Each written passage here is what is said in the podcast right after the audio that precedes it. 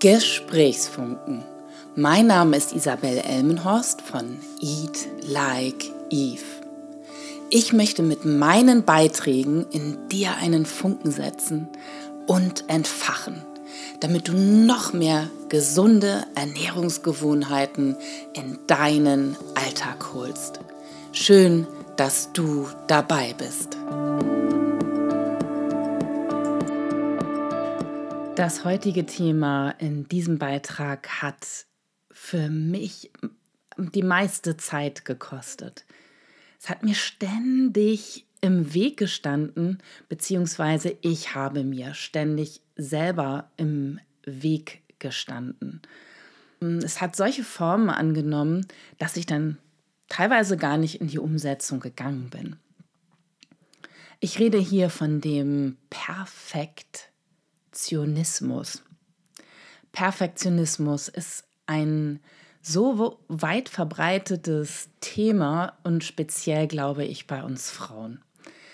Ich merke es immer wieder. Alleine schon die Fragen in den Seminaren oder bei meinen 1 zu 1 Gesprächen, diese Vermeidungstaktik durch den Perfektionismus, wenn ich gefragt werde, ähm, zu Themen, die die Umsetzung betreffen. Dann kommen die Menschen auf mich zu und sagen, oh, ich habe das Buch gelesen und da drin steht, grüne Säfte sind sehr, sehr wichtig für meine Gesundheit.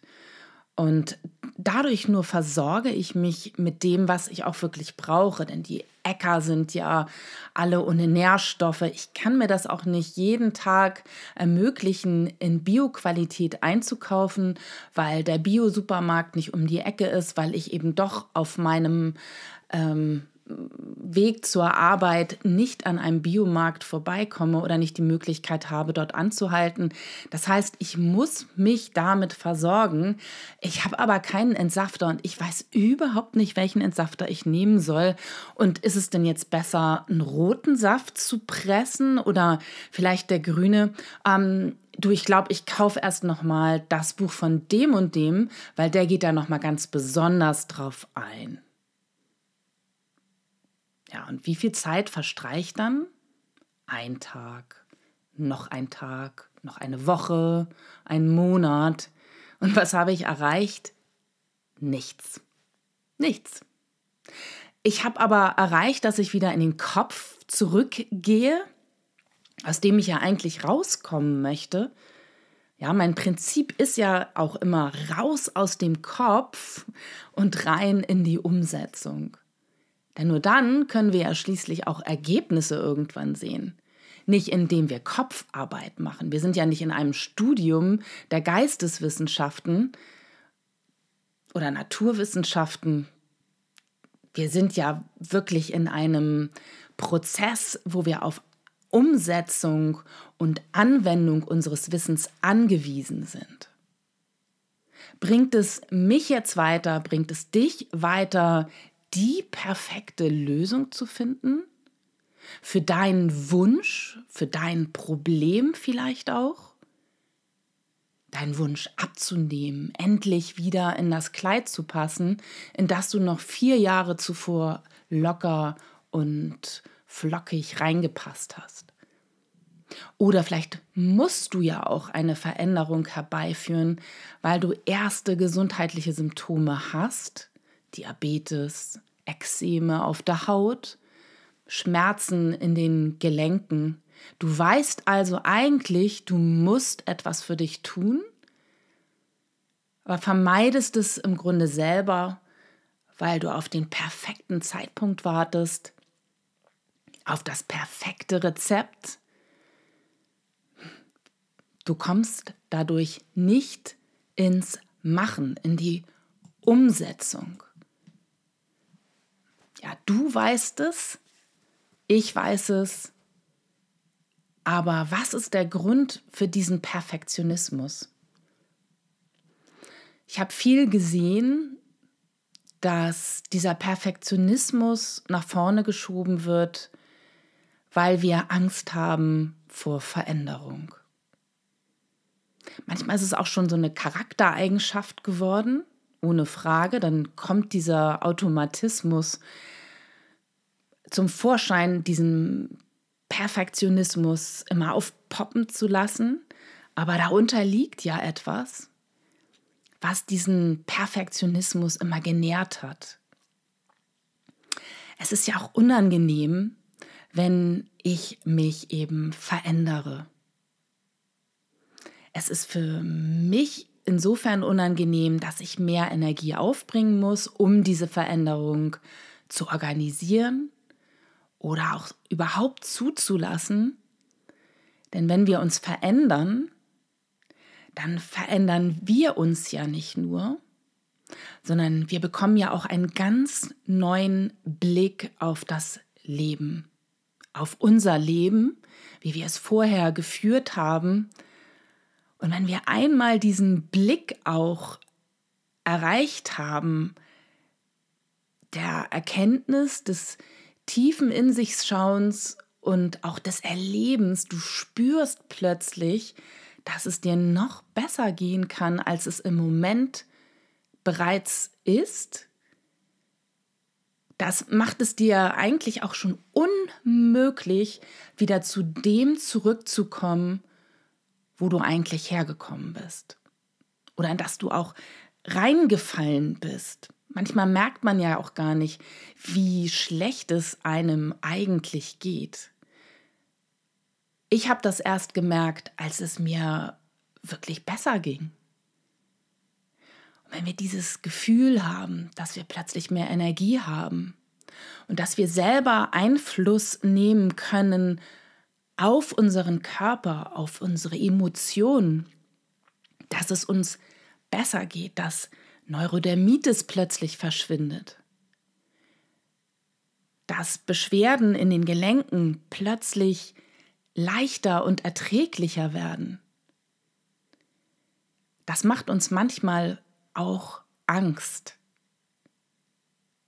Und deswegen meldet sich dann so dieser kleine Teufel, Perfektionismus, damit ich ja nicht anfangen muss, damit ich vermeide, dass Veränderung in mein Leben kommt.